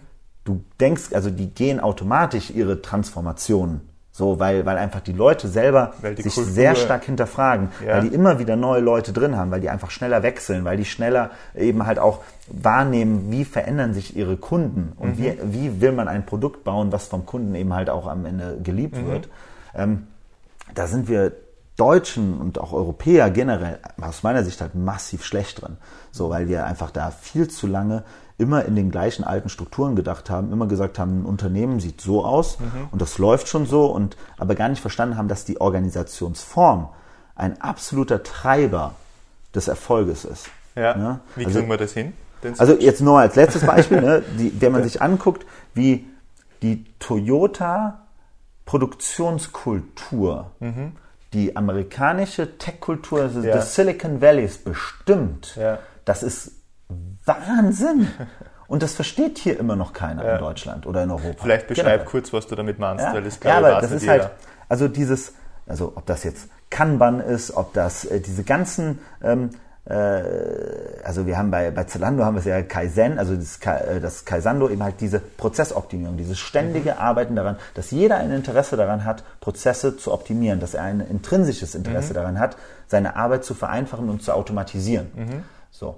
Ähm, und also wer, wer sich den Produktionszyklus eben halt von so einer Toyota anguckt, eben halt so Autos so zu bauen, dass sie die wenigsten Schäden haben, die wenigsten Probleme in der äh, Maintenance haben ähm, und die Kunden einfach zufrieden sind. Das sind vielleicht nicht die schönsten Autos, aber es sind die effizientesten und die, die stabilsten und die funktionieren für ihre Kunden am besten. Mhm. So. Ähm, und viele von den Logiken kamen dann eben halt zu Intel, kamen dann halt zu Hewlett Packard, äh, kamen dann eben halt sehr, sehr früh zu Apple und so weiter und so fort. Und diese, diese Qualität ist halt das, was die amerikanischen Unternehmen ganz massiv, also ob das OKRs sind, mhm. ähm, ob das äh, auch diese ganzen, die Art und Weise, wie sich, wie das Silicon Valley verstanden hat, dass technologisches Development, also Tech Development, ähm, den gleichen Grundsätzen unterliegt wie eine Produktion von Autos, mhm. das hat ja 30 Jahre wurde das massiv komplett bezweifelt, aber mittlerweile hat sich es komplett durchgesetzt. Also äh, ne, da gibt es ja mittlerweile genug Literatur zu, eben halt, wenn sich so DevOps-Themen, also wie, wie schafft man es, dass Development und Operations eigentlich eins werden? Mhm. Ähm, wie schafft man es, dass dass man nach bestimmten KPIs ein gesamtes Unternehmen aussteuert mhm. und das runter kaskadiert ja. durch die gesamte Organisation durch und dass das auch Abhängigkeiten schafft für die Organisationsform. Mhm. Ähm, das, wie gesagt, ich habe immer noch das Gefühl, da sind die, die Europäer einfach gefühlt Lichtjahre hinterher. Die müssen erst Schmerzen okay, spüren. Okay, bist du ja gerade selbst dabei ja. bei ProSieben mhm. ähm, in die DNA zu integrieren. Ja. ja. Absolut. Also es ist halt, wie gesagt, es ist ja einfach nur, für mich sind OKRs natürlich eigentlich, ich sage das ja immer Gründern immer sehr früh, so nach dem Motto, ich würde gar nicht so viel von OKRs reden, ich würde eigentlich eher von der Art und Weise, wie ihr euer Unternehmen baut, reden. So, dass man einfach von Anfang an es schafft, wirklich in sehr kurzen Zyklen zu arbeiten ob das jetzt Sprints sind oder mhm. eben halt Quartale sind, ist mir vollkommen egal, wie, wie man das definiert, was auch immer. Und es gibt auch hinter OKRs, da gibt es ganz viele andere Themen. So, wer sich, wer sich die Managementmethoden von Amazon anguckt, mhm. die sind ja sogar noch besser als die von, von äh, also als die OKR, die, die aus der Google, Intel äh, ähm, Kultur kommen.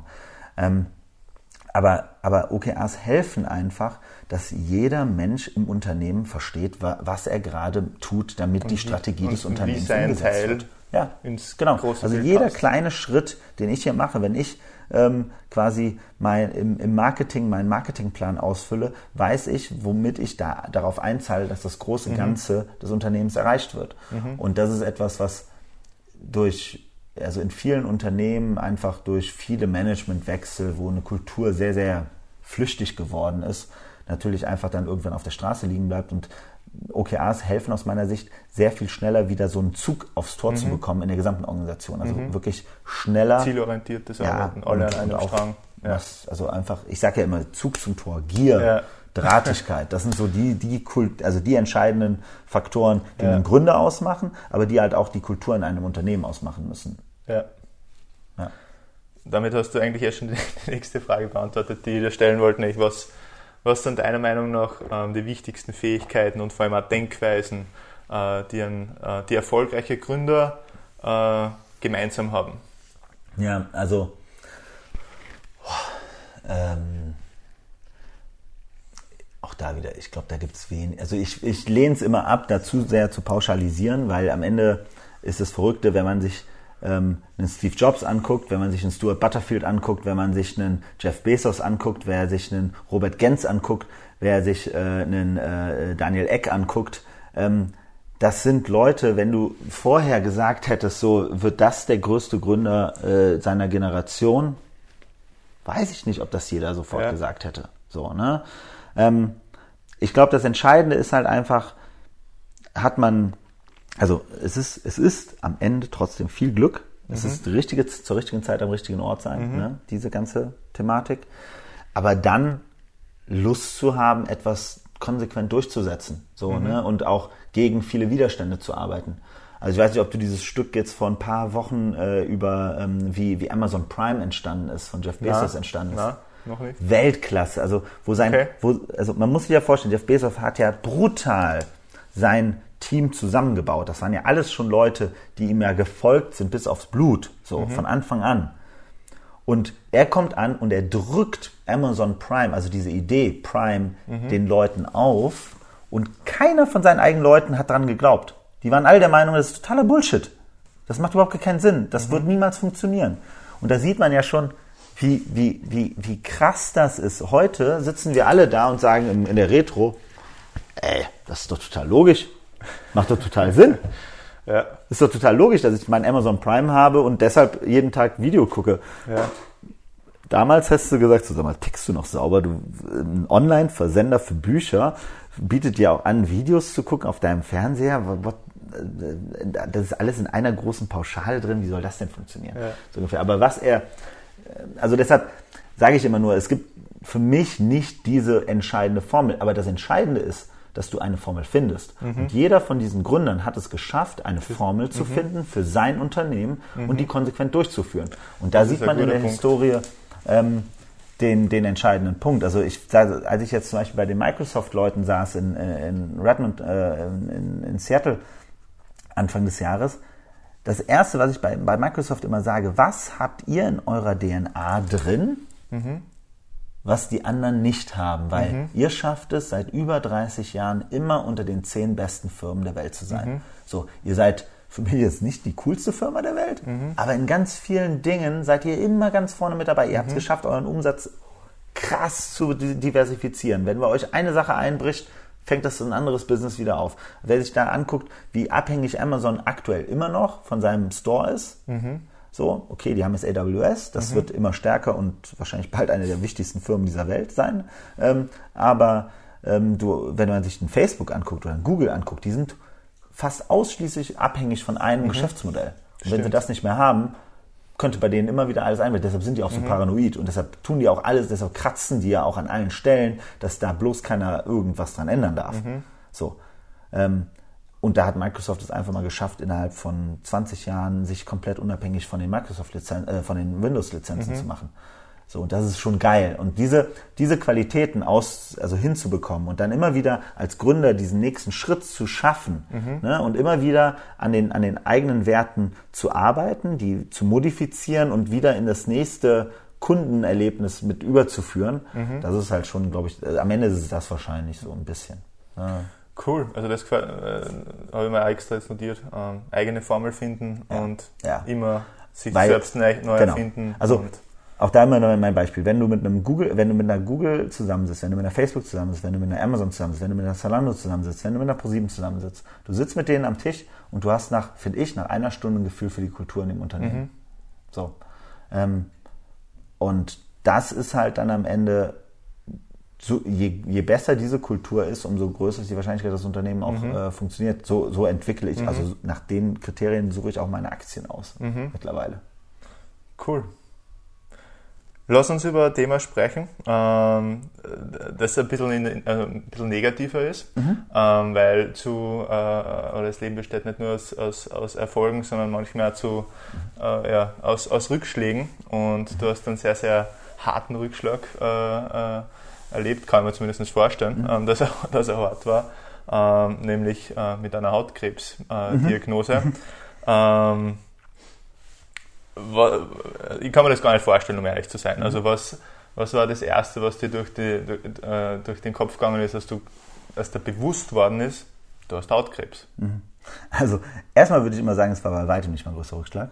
Also ich würde immer sagen, zum Beispiel die Phase damals 2010, okay. als ich da stand, ja. also das waren drei Wochen in meinem drei Wochen in meinem Leben. Da bin ich, äh, habe ich kaum geschlafen. Da bin ich nachts aufgewacht, hatte Herzrasen, hatte Panik um mein Leben, weil weil ich gemerkt habe, dass all das, was ich mir bis dahin aufgebaut hatte, irgendwie komplett weg war. Okay. So, ne?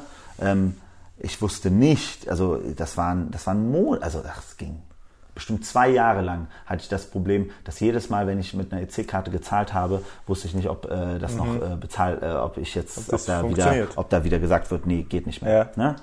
Ähm, währenddessen habe ich immer dann aber weiter gearbeitet. Also es war total perfide ja. in meinem Kopf sozusagen, wie ich damit umgehen musste irgendwie und trotzdem der lustige Boris zu sein, so ungefähr. Ähm, also das war definitiv die härteste Aufgabe. Okay. Dann ist mein äh, Vater gestorben, 2012, was für mich so mit der schlimmste Schicksalsschlag meines Lebens okay. war, so weil, weil er wirklich mein engster Freund auch war. So. Und als ich dann zwei Jahre wieder, also es waren ja immer in zwei Jahresschritten, so, mhm. ähm, als ich dann 2014 in der Woche, in der wir den Börsengang bekannt gegeben haben, wurde bei mir Krebs diagnostiziert. Ja. So, das heißt, ich sitze da, bin für das größte Projekt meines Lebens verantwortlich, ähm, also mit, mitverantwortlich für die Kommunikation äh, des Börsengangs und bekomme plötzlich die Diagnose, äh, du hast Hautkrebs in einem mhm. Stadium. Aber das muss man auch ganz klar sagen, damals war noch die Aussage erstmal noch so, ja, du kannst Glück gehabt, also wir denken, du hast Glück gehabt, das ist vielleicht noch nicht so schlimm gewesen. So, ähm, wir müssen jetzt noch ein paar Operationen machen, aber mhm. das wird wahrscheinlich alles okay sein. So, das heißt, ich war total geschockt, es war Horror für mich, aber ähm, ich habe gesagt so, also ganz ehrlich, ich habe schon viel Schlimmeres geschafft und das haue ich locker weg. Okay. Ne? Und das ist, ich habe deinen dein Blogpost, da gibt es einen ja. super Blogpost meiner Meinung nach äh, von dir auf, auf Medium, den habe ich gelesen. Und genau diese, das, was du gerade gesagt hast, dieses, den hau ich, den hau ich weg, das kommt, das kommt total rüber, dass das dein Mindset war, wie, du, wie du damit umgehst. Und, und das hat mich wahnsinnig beeindruckt. Mhm. Ähm, einfach diese, diese, erstens diese positive Einstellung weiterhin zu behalten und zweitens dann auch ähm, äh, äh, wirst, wirst wahrscheinlich jetzt eh noch äh, ein bisschen erzählen, ähm, aber du bist ja weiterhin, hast ganz normal gearbeitet, normales Leben geführt und ähm, ähm, hast eine wahnsinnige Konsequenz an den Tag gelegt, jede Kleinigkeit, die dazu ähm, führen könnte, das Risiko zu vergrößern, ähm, dass, ja, der, genau, ja. dass der Krebs ja. die besiegt, ähm, ja. auszuschließen, korrekt. Ja, also absolut. Also es war halt, also ähm, wie gesagt, dann haben wir den Börsengang umgesetzt. So, dann parallel dazu, da habe ich dann die ersten Operationen gehabt, genau. Äh, ich habe mich damals, ich werde es nie vergessen, ich habe mich aus dem äh, Krankenhaus selbst äh, ausgecheckt, ähm, weil ich eigentlich noch da sein sollte und bin in den Flieger nach Frankfurt gestiegen und habe den Börsengang mitgemacht. Ähm, und äh, es wussten ja die meisten Leute gar nicht. Mhm. Äh, ich glaube, ähm, und dann, am, als wir um 6 Uhr morgens aus der Party rausfielen, äh, ähm, das war also vollkommen absurd. So. Ja. Ähm, aber auch also wie, wie gesagt, so ich hatte immer gesagt so nach dem Motto, hey, äh, ich habe alles in meinem Leben bisher irgendwie hinbekommen und das werde ich locker hinbekommen. Mhm. So und diese Mentalität hatte ich definitiv. Mhm. Es war dann nur krass, weil danach wurde ja festgestellt, dass es schon metas, metastasiert war. Mhm. So und ich glaube, das war dann das Krasse. Also das war auch das, wo ich dann echt mal so wow und als dann auch die Ärzte gesagt haben, so jetzt ist deine Überlebenschance noch so bei 60 Prozent. Da geht's dann schon nochmal so auf ein anderes Level. Aber auch da war ich so nach dem Motto, whatever it takes. Was ja. kann ich tun, damit ich diese Lebenswahrscheinlichkeit wieder Richtung 90 Prozent bekomme? So. Und dann waren die Ärzte so, ja, okay, dann machen wir die Operation, dann machen wir die Operation, dann riskieren wir, dass dein Arm nicht mehr da ist und so weiter und so fort. Und ich so, okay, machen wir. So, egal was. Also ich wusste ganz klar, so nach dem whatever it takes, so hart und so brutal wie nur möglich dagegen vorgehen. Mhm. Und dann war auch, ich weiß auch, wie ich zu meinem Arzt gesagt habe, so, ja, soll ich eine Chemo machen? Macht das irgendwas? Bringt das irgendwas? Und der so, ja, aber das wäre schon so wie mit, mit äh, Kanonen auf Spatzen schießen. Hast du und, und ich so, und ich so, also ich würde es machen. Ähm, und der so, ja, warten Sie erstmal. Lass uns, lass uns da noch mal gucken. So, und ich so, hey, das sind ein, zwei Jahre meines Lebens. Ja. Die bin ich bereit zu opfern dafür. Ja. Ne? Und ähm, wir sind dann ja hingegangen und haben am Ende habe ich dann eine sehr, sehr, eine sehr, sehr harte Interferon-Behandlung äh, gemacht. Interferon ist so eine Art äh, immunstärkende ähm, äh, Therapie. Mhm. Ähm, überhaupt nicht vergleichbar jetzt von den Konsequenzen her mit einer Chemotherapie, aber auch so, dass zwei Drittel der Leute, die in der Regel abbrechen müssen, in der, auf dem Level, mhm. auf dem ich das gemacht habe, ähm, ich habe die ganze Zeit weitergearbeitet. Ich habe, das haben die meisten Leute nicht gewusst, dass ich diese Therapie auch mache, dass ich mich mhm. mehrfach dann immer in der Woche immer wieder spritzen musste und dieses Zeug. Ich hatte halt ständig so eine Art, also Kopfschmerzen, Fieber, ähm, äh, Gliederschmerzen und so weiter und so fort. Ähm, und das ging etwas mehr als anderthalb Jahre. Mhm. Ähm, aber die Wahrscheinlichkeit, also und da, das ist halt genau dieses eben halt äh, die Messbarkeit des Ganzen, ne? Und das äh, hört sich immer bescheuert an, aber so hat sich dann auch mein Leben dann immer der, danach mehr stärker entwickelt, dass ich einfach gesagt habe, so nach dem Motto, es geht nur um Lebensqualität. So. Ja. Ma Lebensqualität maximieren, so ja. gut es geht. Ne? Und ähm, da war eben halt die Aussage, okay, alles klar, wenn ich jetzt in den nächsten anderthalb Jahren diese Therapie mache, äh, äh, schaffe ich, dass die Wahrscheinlichkeit, dass der Krebs wiederkommt, genau in der Phase, wo es am wahrscheinlichsten ist, dass er mhm. wiederkommt, so stark wie möglich zu reduzieren. Mhm. So. Also ja, mache ich das. Mhm. So. Ähm, das heißt, am Ende der anderthalb Jahre oder ich glaube 18 Monate oder so, das waren das 19, 20 Monate, ähm, kam ich dann an und habe dann halt sagen können, ganz klar so nach dem Motto, okay, jetzt mache ich meine weiteren drei monatlichen Tests, also Checks, aber die Wahrscheinlichkeit, dass dann nochmal was wiederkommt, ist wirklich jetzt nur noch sehr, sehr gering. Mhm. So und jetzt im September habe ich meine letzte, ähm, meinen letzten Checkup mhm. Da sind die fünf Jahre vorbei. Mhm. Bisher ist alles super gut durchgegangen. Ähm, ich habe alles sehr, sehr gut äh, hinbekommen. Aber ich habe beispielsweise mir zwischendurch auch noch die Gallenblase rausnehmen lassen, einfach nur weil ein Risiko da war. Ähm, habe ich ja gesagt, so raus damit, scheiß drauf. Also whatever it takes. Also, ähm, also da bin ich mittlerweile absolut schmerzbefreit. Sage ich immer so. Äh, weil war irgendwie der Arzt meinte so, ja, da ist so ein bisschen so ein Schatten, das könnte irgendwas sein. Wahrscheinlichkeit ist nur, ich so, ja, raus damit. Also gar kein Risiko eingehen und Vollgas und auch 100% Konsequenz. Ja, ja, vollkommen.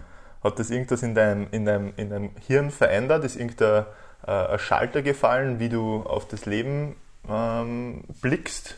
Ja, massiv, ja? natürlich. Also ja. eben halt ähm, jetzt, äh, ne, also wieder eben halt der Punkt, also wenn man, wenn man sich das anschaut, dann ist die Wahrscheinlichkeit, jetzt rein, äh, rein auch wieder rein mathematisch gesehen, ist die Wahrscheinlichkeit eher gering, dass ich jetzt 80, äh, 90 Jahre alt werde, so, weil okay. ich eben schon Krebs hatte und das eben halt schon laut Statistik eben halt eine gewisse Auswirkung haben wird. Aber deshalb sage ich ja immer so, ich versuche das Leben so, äh, ich versuche das spannendste Leben zu leben, was ich, was irgendwie möglich ist. Und eher Richtung, also ich sage immer so, ich gucke eher Richtung Lebensqualität als nach Lebensdauer. Mhm. Okay. Also wenn man mich heute fragt, was ist wichtiger, lieber ein geiles Leben zu leben und sagen, man hat an geilen Sachen teilgenommen und um ehrlich zu sein, das ist ja auch das, als ich, als das damals diagnostiziert wurde, ja. war das erste, was ich gesagt habe, so nach dem Motto, selbst wenn ich jetzt sterbe, mhm. so, war mir ganz klar bewusst so, boah, alter Falter, ich habe mit 33 Jahren jetzt ein Leben gelebt, ähm, da würden die meisten anderen Leute nicht mal im Ansatz können sie das auch nur ansatzweise irgendwie vorweisen. Ja. So, ne, weil ich bin, komme aus einer sehr, sehr normalen Familie, ähm, da war nie irgendetwas vorgegeben, dass ich irgendwie ein spannendes Leben leben würde, so ungefähr. Und wenn ich mir angucke, an was für Sachen ich schon irgendwie in irgendeiner Form beteiligt war, ähm, das hat mir einfach enorm viel Spaß gemacht. Deshalb war ja. es immer so, dass ich aber auch immer halt dieses Gefühl hatte, so nach dem Motto, es gibt keinen Grund, aus irgendeiner künstlichen Sicht das Leben zu verlängern, sondern mhm. nur, weil es mir Spaß macht. Und mir ja. macht so viel Spaß, dass ich gerne weiter dabei bleibe. Aber eben halt, so what, äh, eben halt, es gibt auch, es gibt auch irgendwas anderes. Ja. Cool, cool. Das heißt, was sind so, ähm, was ist, wenn du jetzt den Boris von heute vergleichst mit dem Boris in zehn Jahren, ähm, wo, steht der, wo steht der Boris in zehn Jahren? Also ich weiß noch, äh, als mich äh, mal äh, der, einer der Investoren bei The European, kurz bevor das Ganze da in die Luft geflogen ist, das gefragt hat, ähm, da war ich so am Boden schon äh, zerstört, dass ich ihm gesagt habe, so nach dem Motto, weißt du was, der hat mich nach fünf Jahren gefragt und ich habe gesagt, so weißt du was, am liebsten würde ich in fünf Jahren schuldenfrei ähm, einfach nur am Strand von Spanien äh, T-Shirts verkaufen und surfen. Ähm, wär, zu dem Zeitpunkt war das das Schönste, was ich mir vorstellen konnte. Mhm. So, ähm, jetzt äh, würde ich immer behaupten, in zehn Jahren will ich einfach nur glückliches Leben leben. Also, und das kann sein, dass ich bis dahin nochmal eine Firma gegründet habe, was, was mit Sicherheit nochmal bei mir auf der Liste wäre, mhm. eben halt nochmal eine Firma zu gründen. Ja. Ähm, es kann sein, dass ich bis Hast dahin... Hast du irgendwelche Herzensprojekte, die du gerne umsetzen würdest? Also, ich glaub, ich was du schon im, im, im, im Kopf hast, oder zumindest auch Ideen, in welche Richtung das es gehen könnte? Ich glaub, also, ich glaube, ich habe... Also, von meinem Denken her ist es so, ich glaube, ich könnte jeden Tag ein neues Unternehmen gründen, wenn ich also einfach nur über die Ideen, die ich in meinem Kopf habe, so nachdenke. Aber da ist nichts Konkretes oder ja. so etwas. Aber ähm, das andere ist natürlich ich, sicherlich immer irgendeine tragende Rolle bei Borussia Mönchengladbach mal spielen. ähm, oder eben halt. Äh, Bist den, jetzt, glaube ich, irgendwo Advisor, oder? Ja, in dem Digitalrat ja, von Borussia. Ja, ja. Genau, da sind so ein paar äh, Kollegen, die auch genauso bescheuert sind wie ich, oder auch mit der Borussia groß geworden sind. Ähm, ja die sind da auch mit dabei und da versuchen wir einfach Borussia Mönchengladbach gerade digital zu unterstützen, wie man da jetzt die nächsten Schritte gehen kann. Ähm, auch sehr, sehr spannend und natürlich für mich eine absolute Ehre. Ähm, äh, und ähm, auf der anderen Seite eben halt äh, war das andere. Also ich habe immer zu Ruben äh, damals gesagt, es gibt zwei Jobs, da, dafür würde ich Zalando jederzeit ver, äh, verlassen. Das eine war eben halt äh, bei Borussia irgendwas zu machen. Das andere wäre eben halt irgendwie äh, die, die Kommunikation äh, für einen Kanzlerkandidaten in Deutschland äh, okay. zu leiten oder eine Kanzlerkandidatin. Ähm, das wäre sicherlich auch etwas, was ich mhm. immer noch mal machen würde, ähm, weil das macht mir auch unheimlich viel Spaß. Also ach, ich mache mir nie Gedanken über zehn Jahre. Mhm. Ich würde immer, ich gucke immer von, von Tag zu Tag und gucke da was, äh, das Leben ist so spannend, da können so viele Sachen passieren und äh, da entsteht mittlerweile, das ist sehr das spannend. Ich glaube auch, das ist das große gesellschaftliche Problem, vor dem wir ja alle gerade stehen, dass diese Geschwindigkeit auf dieser Welt gerade mhm. so ein, ein, also so enorm ist, dass Stimmt. man entweder anfängt, in Angst zu verfallen, mhm. was wir leider in unserer Gesellschaft gerade sehr, sehr stark sehen mhm. und wo natürlich bestimmte Menschen da enorm von profitieren, ob das jetzt ein Trump ist, ein Putin ist, mhm. äh, Erdogan, ähm, IS, äh, oder eben halt ähm, äh, hier äh, bei euch in Österreich habt ihr da ein paar Kandidaten. ähm, wir haben äh, solche Kandidaten auch in, äh, in, in, Deutschland, gerade mit der AfD, ähm, äh, die, die davon enorm profitieren. Aber ich sehe das natürlich als eine enorme Chance. Mhm. Ne? Also ich finde diese Dynamik dieser Welt das, was am meisten Spaß macht. Mhm. Ne? Also es kann keiner mehr vorhersagen. Es gibt keine Strukturen mehr wie früher, wo ja. alles vorgegeben war. Ne? Und da ist auch, glaube ich, muss man auch immer ganz klar sagen, deshalb empfehle ich Leuten ja auch immer eine gewisse Zeit in Berlin zu leben, weil Berlin diesen Charakter eben halt am meisten ausdrückt. Mhm. Eben halt eine frische Stadt, wo nicht diese alten zentralen Strukturen sind. Wer heute in Silicon Valley geht, mhm. das ist alles vorgegeben. Das sind okay. die gleichen Leute, die seit 20 Jahren da das Business machen und die genau, die, die alles Geld auf ihren Schienen einfach nur irgendwo verteilen in dieser Stadt. Okay. So, deshalb ist, finde ich, das Silicon Valley an sich für mich als Gründer vollkommen uninteressant geworden. Okay, so, interessant. Ähm, aber eine Stadt wie Berlin ne, oder auch mittlerweile Paris, ja. äh, so, das sind, oder auch diese ganzen anderen Städte, die überall gerade entstehen, ja. so, da entsteht ja eine, oder Lissabon gerade, ja. total sexy, weil da ja. einfach gerade Sachen passieren, weil keiner vorhersehen kann, was passiert da morgen. Und da gibt es nicht schon diese Strukturen seit Jahrhunderten gefühlt schon, mhm. wo einfach alles, alles über bestimmte Familien läuft und ohne die kannst hast du gar keine Chance. Mhm. So, und äh, ich glaube, das wird ein sehr, sehr groß, also es ist das, weswegen aus meiner Sicht das Leben gerade auch so, so unfassbar spannend ist. Cool. Ähm, Kommen wir zum letzten Punkt. Mhm. Ähm, das ist eigentlich die perfekte Überleitung, weil in einer schnelllebigen Welt ist einer der entscheidenden äh, Faktoren meiner Meinung nach, ähm, sich selbst ständig weiterzubilden mhm. und ständig äh, an, an, sich zu arbeiten, an seinem Skillset zu arbeiten etc. und, und up to date zu bleiben. Und ich weiß, du genauso liest, glaube ich, wahrscheinlich nur deutlich mehr, äh, wie, wie, wie, ich lese. Ähm, und muss, also das ist ein Punkt, der, der ein bisschen egoistisch ist, aber ähm, ich, ich liebe es immer, Buchempfehlungen zu bekommen. Mhm. Ähm, von dem her, wenn du aus all den Lektüren, die du schon äh, gelesen hast, und das kann jetzt, äh, können Bücher sein, können Hörbücher sein, äh, können YouTube-Shows sein, mhm. Podcasts sein, ganz egal, äh, und da völlig vom, vom Thema ähm, ähm, unabhängig.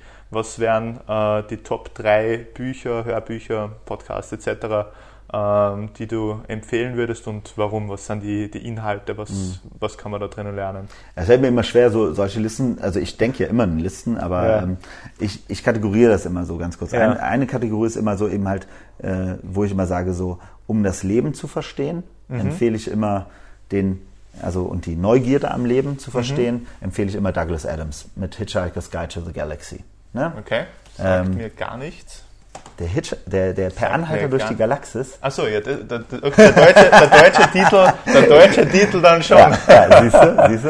Okay. Also genau, Hitchhiker's Guide to the Galaxy, weil ja. einfach, also man muss sich mal vorstellen, Douglas Adams ähm, äh, hat einfach äh, gefühlt all das, was wir im äh, World Wide Web machen, in einer gewissen Art, und Weise vorhergesehen, schon, finde ich auf jeden Fall in vielen Dingen, mhm. aber auch die Absurdität des Lebens sehr stark mhm. vorhergesehen und mit seinem englischen Humor Weltklasse. So, mhm. immer so. Äh, dazu noch so ein Bill Bryson mit eine kurze Geschichte von fast allem und dann natürlich Yuval Harari, äh, Yuval Noah, Noah Harari mit ähm, Homo Deus, Sapiens mhm. und jetzt gerade 21st äh, Lectures for the 21st Century. Mhm. Weltklasse. Das ist, also ich sage immer so, wer diesen Blog gelesen hat, versteht erstmal grundsätzlich das Leben. Da kann man noch Prisoners of Geography von Tim Marshall noch dazu nehmen, wodurch man auch nochmal ganz viel versteht. Aber das sind so, das ist so dieser eine Komplex. Mhm. Der andere große Komplex ist natürlich eben halt Arbeitsleben. So. Mhm.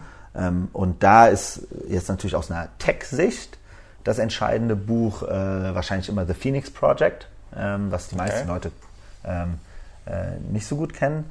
Nee. Ähm, und äh, das erklärt aber, warum eben halt IT und Tech sich in den letzten, also wo die großen Fehler dieser Bereiche waren und wie man die eigentlich neu denken muss. Also das ganze DevOps, mhm. also wie schafft man eigentlich die Sachen zu integrieren und Continuous Improvement, äh, CICD äh, eben halt richtig hinzubekommen, so das Phoenix Project.